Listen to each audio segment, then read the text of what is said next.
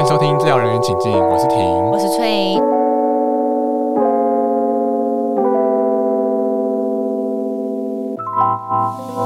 欢迎来到治疗人员请进，我是婷。我是翠。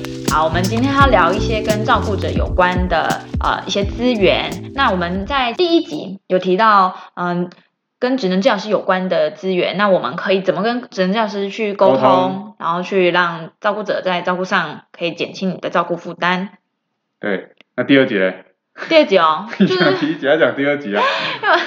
第二集就是我我自己在照顾上我建议的一些照顾小技巧啦。嗯，对从治疗师观点看的一些小技巧。对，同那时嗯。那如果说你还没有听过前两集的，可以赶快去听。对，好，那因为我们今天就是讲一些职能治疗师以外的技巧嘛，所以就会有一些外部的资源。那今天会讲到家庭照顾者协会所提供的资源。那因为平常我们比较常听到就是长照二点零啊，或者是生长或社会局、卫生局提供的像是公部门的一些资源。那今天除了那些，那我们这边会先提到一些私人团体资源这样子。对，那为什么会讲资源？主要还是我们在嗯职业或者是我们在跟家属的互动过程，我们发现很多家属其实对资源其实是不了解，他们可能只知道长照，可是长照很多的服务自己又用不上，常常都觉得啊，我竟然缴这个税，那呃我都没有享受到这些服务。但其实台湾有很多很好的民间团体是可以协助呃每一个照顾者这一块的。嗯，那我自己会推荐这些资源，也是因为我在照顾我妈妈的过程中，使用上觉得是真的很好用的。然后，可是普遍下来好像没有很多人知道这些服务，所以我就想要在这一集做一些介绍。对，哎，你用过这么多的服务，你说你照顾两年了，那你在这段时间你用过了哪些服务嘞？今天我会想推荐的，嗯，第一种服务就是刚刚提到家庭照顾者他们所提供的一个，因为哦，家庭照顾者协会他们提供的服务对象其实是偏向以照顾者导向的。哦，因为叫做家家庭照顾者协会嘛，对不对，嗯那其实像长照二点零那些，他们都会是偏向以个案病人服务为主。对，嗯那家庭照顾者就会是照顾者取向的。嗯，嗯然后嗯，所以我自己觉得我们的，频道一样，哎对对对对对，对，所以我们我今天第一个觉得好用，想推荐的就是心理协谈。哦，心理协谈，对就是算是家照服务，你觉得很好用的服务，对对对对对。那为什么叫做心理协谈？为什么叫心理协谈？你是说它对它在跟智商有什么差别吗？我应该说他在做什么？就是为什么会叫心理协谈？哦，他这个嗯服务的方式其实是有心理师嗯，就是去跟嗯照顾者做一些谈话，这样。那我当初会申请这个服务，也是因为我自己在照顾的过程中有很多事情是没有人可以倾诉的。比如说我我家其实有很多长辈，然后嗯他们也都知道照顾妈妈的重要性，可是嗯我不可能对他去倾诉说我在照顾上多累，因为他们每次一看到我就说：“姐姐啊。”你要好好照顾你妈妈，你妈妈就靠你了。这样就是他们都会对我说这些话但。是 我就知道这些啊，我早就知道了，对对？对我，我其实也会尝试去跟他们沟通啦，但是有时候你就会需要一个比较可以站在你立场去着想的人。那我觉得心理师、心理协谈，他可以比较客观的带你去看到这些东西，对他不会嗯。批判你的家庭关系，然后他也不会嗯。因为你，他就是一个比较客观的局外人，我觉得，然后又是有专业身份这样子，所以我觉得嗯。心理协谈可以在这个部分有一个还不错的效果。很多人有，很多人可能会习惯跟朋友或者是家人谈，但是可能他们没有受过专业的训练，就不自觉用一些让照顾者不太舒服的方式的互动。对。对对，有时候一听完之后会觉得啊啊，可能因为你也不是照顾者吧，嗯。这样，所以你会说这些话，或者是他也不是有意的，他可能很想给你一些方法，但是那些并不适合你，或者那些方法其实嗯你已经试过了，但是就是没有没有什么解套，对对，所以那时候就会想要去尝试这一个，所以就是一个治疗师，一个智商心理师，然后他在一个房间坐着跟你聊天，然后你可以跟他说你想要讲的话，然后在一个很舒服的沙发，然后很温暖的阳光，哎，很温暖的灯光下在聊天。诶，因为我那时候申请，啊，算是其实这个这个智商师他不是他不是所属于呃家教协会的，他就是家教协会跟嗯嗯你家附近的一些智商室所对嗯智商所去做合作合作，对对对，所以他其实是专长是儿童的那个游戏治疗跟家族治疗，所以我我家族治疗超适合的、啊。对啊，所以其实嗯，那个环境有很有那个沙坑，然后还有很多玩具这样子，嗯还有很多就是亲子的道具，所以其实那个哦环境不太像那种冷冰冰的家具跟沙发，它其实是很嗯我不觉得。冷冰冰，你怎么觉得冷冰冰？哈，我不觉得跟智商心理师会谈冷冰冰啊。没有我，因为有时候电视里面的。嗯，空间就是比较狭小啊。电视里面、哦电视美剧啊，他们演的那种智商所，就是它的，我不知道怎么讲，可能灯光啊，还有那个物谈的座位的设置，嗯会有一种。可是我觉得这个这个就是要跟你到时候你我们申请哪一个呃照顾者据点，然后他分配到的智商所有关啦。就是我觉得智商所每一间的风格都不太一样。OK，所以、嗯呃，每一个智商所风格不一样，但是基本上都还是依据你的问题去、去去处理做这样子。对对反正你自己觉得你用这个服务啊，你自己觉得有没有一些嗯，有些有没有一些启发或者是一些改变？哦、启发跟改变哦，就是你个人你自己用服务，你个人的经验是什么？我觉得我协谈之后，我最意外的是我跟我弟弟的关系。哦，是跟弟弟哦，嗯，嗯对，因为一直以来我弟就是没有负责家里的任何一件事情，就是包含照顾上。但然后我那阵子就是因为真的是太忙了，然后我就嗯有照顾到很累，然后嗯我就真的对我弟有点有点小崩溃这样子。嗯就是我真的是对他喊说：“你为什么都不做事？你为什么可以不做？”然后有很多的争执啊。对对对，就是你可以看得到，就是我在家里可能我要上班，我要买帮忙买三餐，但他嗯就是躺在那里睡觉这样子，嗯嗯嗯然后我就会很生气这样子，然后有时候会说，哎，你可以帮我去买个早餐，他就会说什么我现在。我会因为什么什么原因所以不行，然后那个嗯。原因其实对我来说根本就没什么这样。子，对，但是呃，其实协谈的过程中根本没有处理到我弟，可是嗯。就是他跟跟心理智商师在讲的过程中，就是我自己会，嗯，你放心吧。我自己会有很多心理上的弹性吧。嗯。然后因为这个这个心理协谈是一周一次，嗯。所以我那时候觉得我是一个算是蛮认真的人，就是嗯我只要协谈完，就会把老师给我的建议用在用在照顾上，然后照顾的时候又有困难的时候，就会把它记录下来再问。所以每一周我都会觉得我好像获得一些解套，然后我的心情上就会比较缓解。嗯因为我觉得有时候是那种你很多事情都做不到那种无助感，然后会让你对身边的人发脾气。那那时候我我就是每周这样下来，我的心情上的那个弹性就变多了，然后我有很多事情有一些解方，然后我就不会对我弟这么发脾气，我就会比较看得开一点。对，所以他透过什么？他有什么魔法吗？不然为什么你我还是不太懂，就是呃，他有什么魔法吗？你为什么你聊了一下就这么的能够看得开？因为要看开这件事情本来就很难。我觉得这个可以提到一些我一开始对智商的迷思。我使用的服务过程中，从头到尾讲话的人几乎都是我。嗯老师讲话是我，因为我们用一次大概是五十分钟嗯到一小时这样子。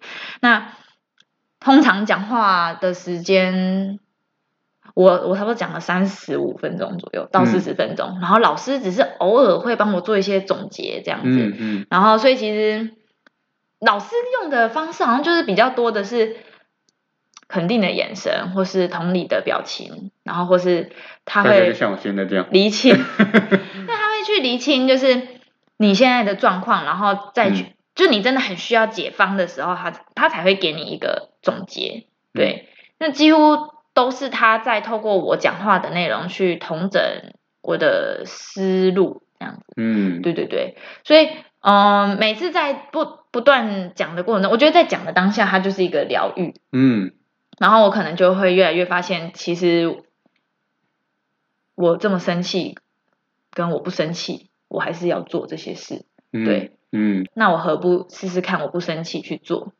然后我先把我对我弟的偏见放下来之后，我可能就是早餐也多帮他买一份，嗯然后就这样过了。因为我使用心理学还是去年十月的事情吧，然后就这样嗯过了，现在也快要半年了。对，我弟就开始做家事了。哎呦，我觉得可能是因为我我不再骂他了，嗯。就我现在有一我那时候其实心里是有一种啊，你要做不做随便你啦，就是你有你有做嗯。就等于我赚到，然后可是我外显的表现是。就是我再也不骂他，再也不管他，所以他可能他感受到的东西可能是哦，我没有在骂他了，这样，嗯，对。嗯，我觉得你可能，我我我我在猜啦，你可能一开始你原本虽然你你没有一，你原本你可能也没有在骂他，但是你可能你表现出来的一些肢体动作，或者是你跟他一些互动，都会让他有点不太舒服，就会觉得哎，诶这个姐姐怎么用这种方式来对我，然后对就更不想做。对，对，他但你现在有嗯你跟你弟弟的互动上是，是我先主动就就是你试出好善意，然后让他觉得，哎，他好像没有在逼我了，这样，，而且我觉得我是弟弟的，因为我我也是弟弟，我今天我对我姐姐这样对我，我也会诶就她还买早餐给我，会觉得很羞愧，对，又快是是羞吗？赧的感觉，嗯，那你也会就开始就是对我就会好，我就来做一下这样子，有点硬着头皮嘛？还是你没有，就是羞愧，你会羞愧，然后觉得是不是可以帮一些帮姐姐一些忙？对，之前可能会觉得就是有一种愤恨的感觉，就是哎。哦，就觉得姐姐就是只会在那边出一张嘴啊，嗯虽然也有做事，但是讲话很毒舌。好对，但现在哎还会再帮我多出一些，多做一点事，我就会觉得很羞愧。对，就是这个有感觉有点像是今天以德报怨的感觉。对，今你说天弟弟吗？你你以德报怨，哦，对你以德报怨，那好你以德报怨他，好，然后他就被你感化了感了。化。这好像那个好像好像很多圣经的故事都是这样。可是这个过程中是很痛苦。我我啦，我那时候当下是觉得，呃，这些事情全部都还是我做，然后可是我那时候要先压下我的情绪，然后先再对他做一些好事，这样。嗯，可是其实其实他之后在做那些家事都不是我预料之内的。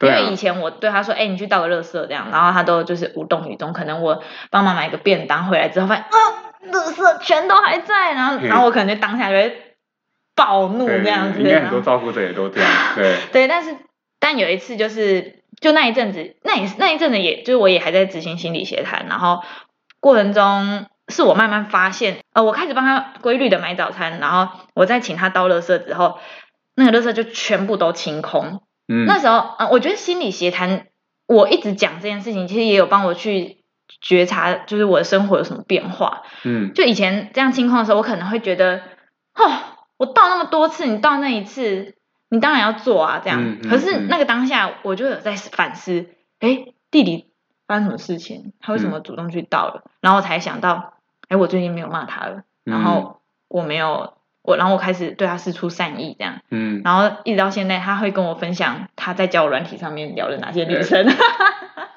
他也可以来跟我聊，哦，你可以吗？你可以可以可以分享经验这样子。对，就是对，所以这个是我觉得最意外的收获，就是他，我智商，我们智商整个家族只有我一个人，可是却改变了我跟我弟的关系。嗯我我觉得有点像是今天这些智商心理师，他给你的不是不是一个不是一些应该要做的教条，而是他给你很多的骨架，然后嗯，把这些骨架呢一层一层的哦都帮你建立起来。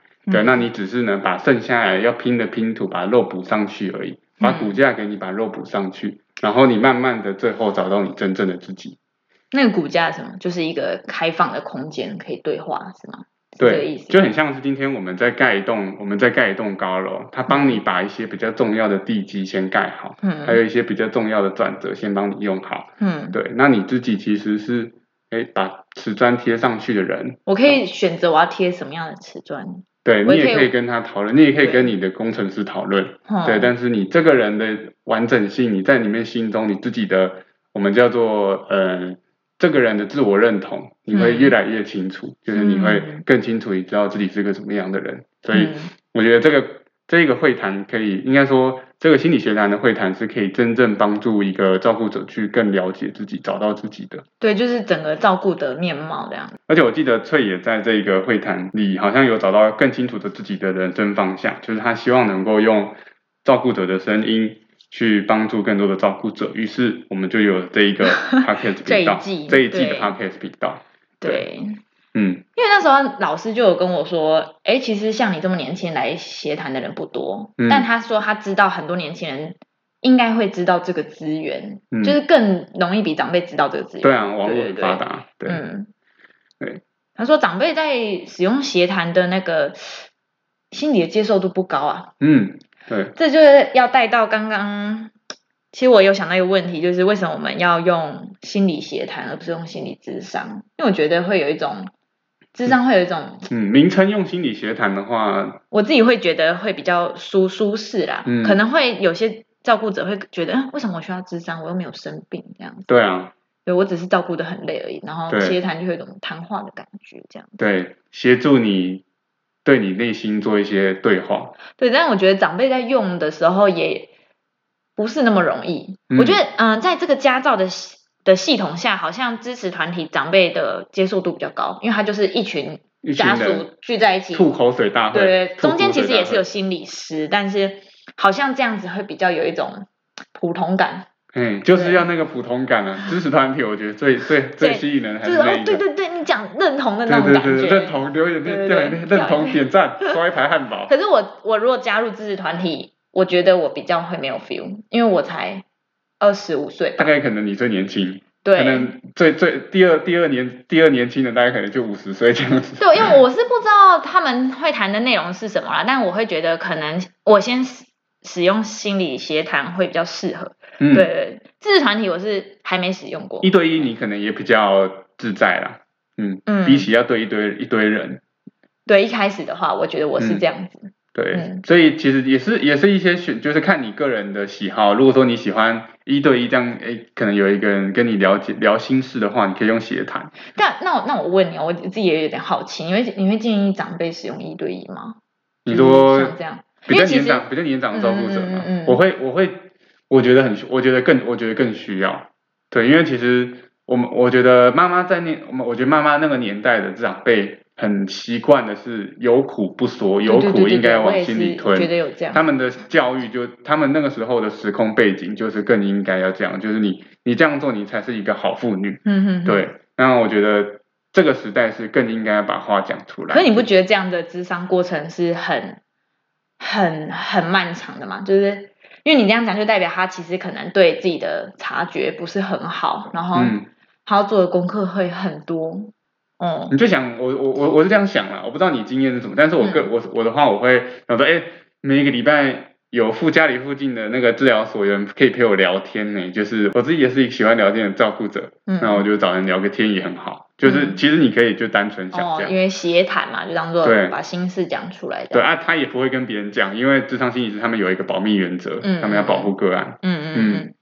那这边我也想补充一下，就是这个协谈啊，这个协谈啊，它其实是有收费用的。哦，还有收费，对它，哦、一堂课补助后是六百块，只是刚好哦去年在使用，还是可能有点小贵，嗯，对照顾者来说，对对照顾者来说，因为照顾者可能两千吧，照顾者都把所有的费用花在他照顾的人身上，对对对，很比较不会去照顾自己这样。那对他原价差不多就两千这样子，然后。我去年很幸运，刚好很少人用，然后他们经费就充足，所以就都让我免费使用这样子。那你现在讲完会不会 已经没有免费的这个服务了？没关系，反正因为这个只有这个只有一年可以申请，所以我去年用完，我今年是不能再申哦，一。辈子只能有一次。对，嗯，我觉得这有一点奇怪啦，但是没办法，资源就是有限。对对，嗯，他是要嗯他说要要再使用也可以，就是自费，就是两嗯千块一堂课，两千块这样。嗯嗯嗯，对，但我觉得如果可以的话，这很需要，因为我觉得每个人在每一年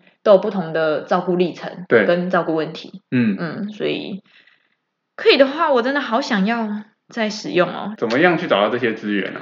就哦，是你说我当初怎么怎么怎么发现的吗应？该说。怎么样找到这些这些照顾者的话，你要怎么样找到这些资源？可以问他日照里面的社工，或是他打电话到家照，家庭照顾者协会，对家庭照顾我们会把。这个资讯栏放在我们的底下的链接里面，大家可以点进去参考。对，然后他因为其实家庭照顾的协会它的总会是位在于台北啦，嗯，所以它会有很多小小的据点。那我这一个据点是因为我们家在桃园，所以它是属于桃园的某个区的据点。OK，对好，就呃有需要的家属，我嗯，我们都很推荐这一个服务了。嗯嗯嗯，嗯对嗯那不用白不用，对啊，就是对我觉得有准备好都可以去用，嗯，嗯也也不要嗯浪费这样子。对对对，像我有一次就是好像你可以，嗯、我我我我也可以给大家一些建议，好就是你可以带着问题去找智商对。智商心理师，对。会比较能够对症下药。就像是我们前面两集提到的 OT，就是怎么样跟治疗师沟通，你可以带着你，先想好，对你可能你可能卡在心里很久的那个一结一直没有打开，比如说那时候我心中最想解决问题，我我问的问题是我爸其实对我妈的心情是恨铁不成钢，对，但是他说的那些话会让我妈心情不好，然后其实我在旁边也听得心情也是会很沮丧，然后我就是问说那我该怎么办？就是嗯就这么这么笼统的问题，其实都可以问。有些还甚至是，其实只能治疗师就要会解决。比如说，我就是为什么我妈都不运动，怎么办？然后他他其实也他提供了一个还蛮好的建议，就是他觉得照顾者应该也要安排个周休二日。我甚至有跟智商心理师聊到说，比如说他们每次跟医生回诊完，然后医生讲的话他们都没有办法听，就是我连这些问题都就是每次要智商之前，我觉得很困扰，我就把它写下来，然后就就是一个一个去跟心理师讨论，他都会先让我讲，然后讲完之后才会去抓我讲的点，然后去一一的给建议，这样。子嗯嗯嗯嗯嗯嗯，就像我觉得你就是，我觉得就是可以把它当做一个呃 second opinion，嗯，第二温，温柔的一个第二意见者的嗯朋友这样子，对他不会批判你，对，那他可以说，嗯哎、那你要不要试试看这样？然后他还说，我猜你家可能会是什么样的想法，妈妈可能是这样想，爸爸是这样想，所以他们的互动可能会这样。嗯我觉得他把这些思路历程推测给我之后，我今天可能就会有更好的弹性。哦，原来他们今天这样做可能是这样，所以好吧，那我接受，就是我的情绪的起伏就不会嗯，太大，这样子。所，以所以你看哦，就是今天治疗师都有可能面临到这样的状况。今天治疗师我们有受过很多跟家族、跟家、跟家族治疗、跟心理治疗很多的一些训练，嗯对，我们都知道要怎么样跟家里人互动。可是回到家我们还是一样，所以更何况是一般的照顾者。好，讲完心理协谈之后，接下来我还想分享另一个资源，就是家照提供的志工，家照志工，，对，志工，因为我现在 Google 找，现在有很多的那个服务啊，什么照顾者、什么舒压活动、心理协谈，没有你讲的什么志工呢。哦，我觉得个案服务应该就是，哦，个案服务，他、嗯我觉得应该是他们评估完，他们诶发现你可能需要这个服务，他就帮你派志工过来。其实他的流程是这样，就是当初我申请，我联系到了。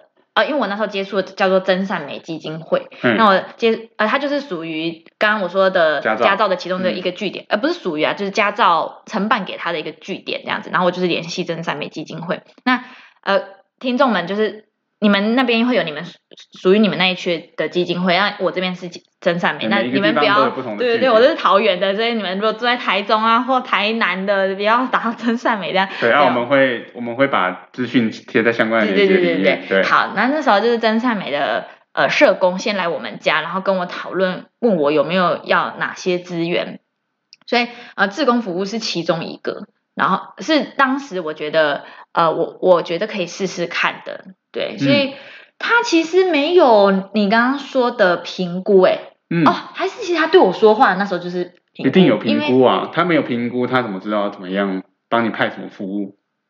就是他跟我访谈啦，对啦，嗯，对他只有对我，其实他那时候在电话里就很明确地跟我说，就是我们主要服务对象是你，然后嗯妈妈不在也没有关系，这样子。嗯嗯，对，嗯所以那时候对人，那时候应该是评估，就是问我想要什么。对，那评估完之后呢？嗯，我就说我想要自工，然后他就是有帮我安排自工。那这个自工其实，嗯，跟长照的居服的差别是，他他们自工并不是有居服的背景的。嗯，可能今天一个老师，国校老师退休也可以去当。对对对，还有一个就是长照是要付费的，这个志工是完全免费。对哦，志工志工都当志工了，一定免费啊。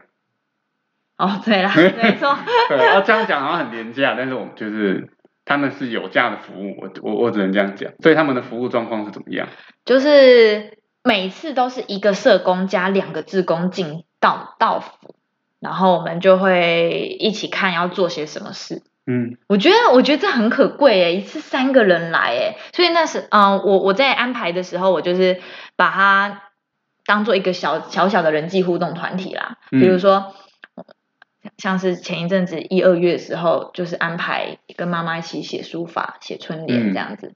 那最近呃天气回暖，就可以去外面走走，然后或者嗯是。嗯，前一阵子我也有安排他们一起玩跳棋，这样就是嗯让他成为什么是你安排？你都已经够累了，你还还要你安排？很嗯，因为第一次服务的时候，就他们就一直讲，然后就说：“哎，妈妈，我们一起来折纸，这样就，然后好，那不然等下来编手链那样，就是，然后我妈就跟我说，哦，他们搞得我压力好大哦，这样子，就是，啊就是，我觉得可能第一个，对对对，太热情，太热情。啊，我妈其实是一个比较嗯 害羞的人，然后嗯虽然我妈走起来也是很很 social 的人，但是她当下就觉得。哦，莫怎么要名其妙有做那么多事？莫名其妙有三个人跑来我家然后她其实知道有三个人，可是他不知道，就第一次互动吧。他嗯嗯嗯，其实，在服务之前，他们还是也有来访试过一次，就是有先嗯建立关系，然后才嗯参与活动这样子。对，但是就是我觉得我妈那一次蛮焦虑的，她嗯就会有一点害怕下一次要上什么课，她会很紧张。OK 所以我就把课表都定好，我说你们要嗯什么，那我们那两个月就做那件事就好。对对对，对，然后还有一些弹性，可能一周是弹性周，他们想出去或聊天就好，也没关系，这样。所以这样让你妈妈压力更大，啊这样，嗯，就是他们来的价值在哪里？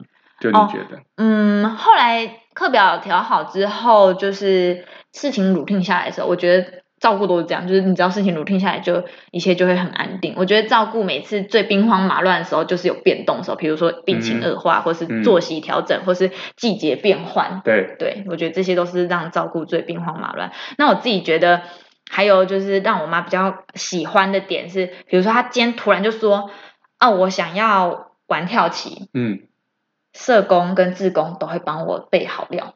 哦，我今天想要折纸，然后他们很用心啊。，对他们东西材料都帮我买好，突然觉得有点惭愧，我都觉得比我带活动还认真。真的，我们手工艺都是还是请造福员老师们帮我们备的。我啦，我自己有时候是这样，我，连材料都懒得准备。哦手做课都不带这样子。对对对，然后编手链的话，因为因为本来他们因为我妈很年轻，然后嗯她又折纸又折的蛮漂亮的，所以所以一开始我想要让我妈有成就感，然后我就跟那些志工们说，嗯那、，你来跟我妈学。然后所以第一堂课压力会这么大，也是因为他们就说，哎，那怎么教啊？你教我，阿姨你不是很会折吗？这样，然后我妈就边折，然后又有点喘，就是 这样啊，这个下一步要怎样？然后，然后他们一走之后，她说：“姐姐，你怎么安排这样子让我做这样？”然后我就他叫你姐姐。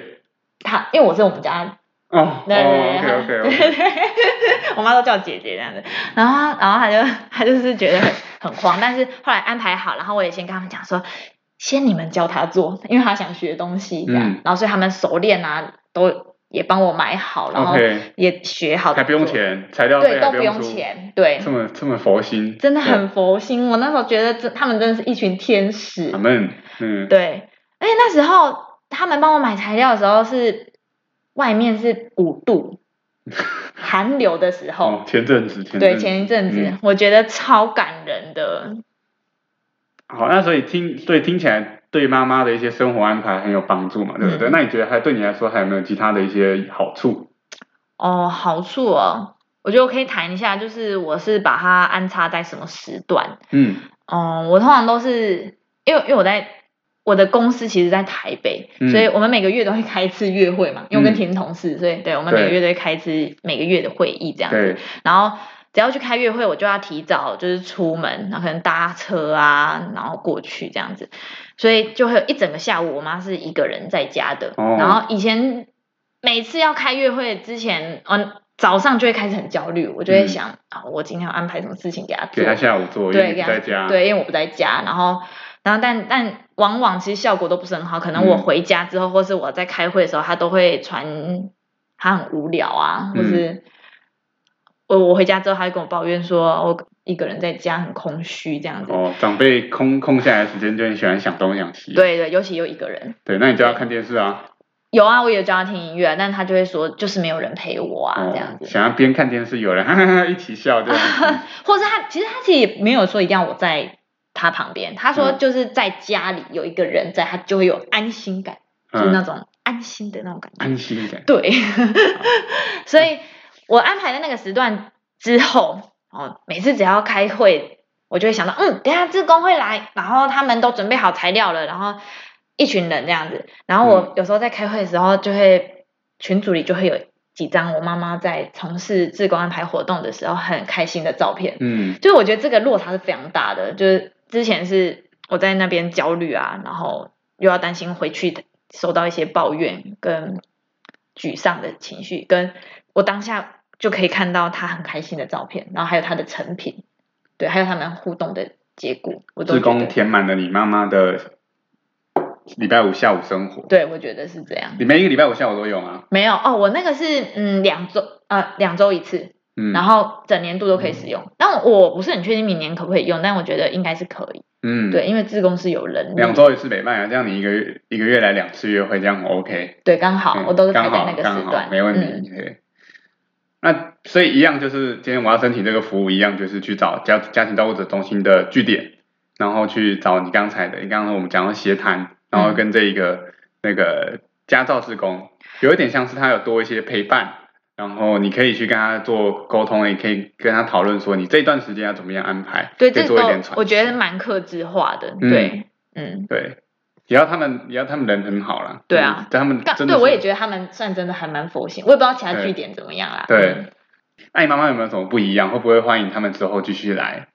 对，可能是哎，可能他特别变得特别有精神之类的。哦，有，嗯，因为他们帮我们准备的那些材料就在家里，所以其实周末的时候，诶，只要我看到他很无聊，然后我又刚好有空档，我就会说，哎，来，我们来下个跳棋，然后我们嗯。来写个书法，嗯。就是材料随手可得，嗯。然后我们就可以把他们尝试过的活动就是延续下去，因为因为有时候这个起头是难的，然后有时候我跟他一起玩一个东西的时候，他就会觉得很累啦，这样、嗯。就是跟女儿好像比较不太容易建立开心的回忆。可是他如果跟外人，他可能先有一个好的开始，然后我觉得后续的效益是比较容易去维持的。而且台湾的长辈很特别，台湾的长辈大部分都是对家里的人不太想理，但是对外人都会很很有礼貌。就像我去做偏向做治疗的时候，就是进进去一条龙，出来呢就是变一条虫这样子。对，所以 所以你可以呃善可以，我觉得是它是一个催化剂，哦就一样跟我们治疗师很像。对我，而且你刚刚在讲的过程中，我也一直想到，哎，他其实在做的事情也跟我们很像。就是嗯也是在点燃长辈的生命之火，一直在帮长辈做生活的安排。对，对，只是因为我们治疗师，哎，我们身为照顾者的治疗师，嗯不一定能够这么能够照顾到家人，因为我们没有时间，没有那个心力，对，然后或者是会有一些家庭动力的一些问题，需要有一些外人来帮忙。对，对对，好，所以刚刚讲两个服务，一个是呃协谈，然后另外一个是志工。心理协谈部分就是申请心理老师跟他做一对一的谈话，你可以告诉他的一些烦恼啊，或是照顾上的问题。那志工的服务的话，就是会有一群志工到你家里，然后会安排，哎、会做一些照顾者安排的事情来呃陪伴呃长辈。对，那其实还有很多的服务是我们还没有谈到的，包含像是长照二点零的服务。那我们会在下一集的时间跟大家谈一下，诶，从治疗师的观点来看，长照二点零的服务可以提供各位照顾者、各位各位病友们什么样的一些好康，可以怎么样去运用在照顾上面。对，那是政府的资源嘛，然后还会提到一些民间的，像是医店对，的资源这样子。没错，就补充给大家。对好，喜欢我们频道，欢迎在我们的 Apple Podcast 上面给我们五星评分跟留言。然后，如果有任何的问题，也可以在我们的 IG、FB 还有 YouTube 下面留言，跟我们做一些讨论。对，那喜欢我们的话，记得分享给你的朋友哦。对，那我们是治疗人员请进，我是婷。我是崔，我们下次见喽，再见喽拜拜拜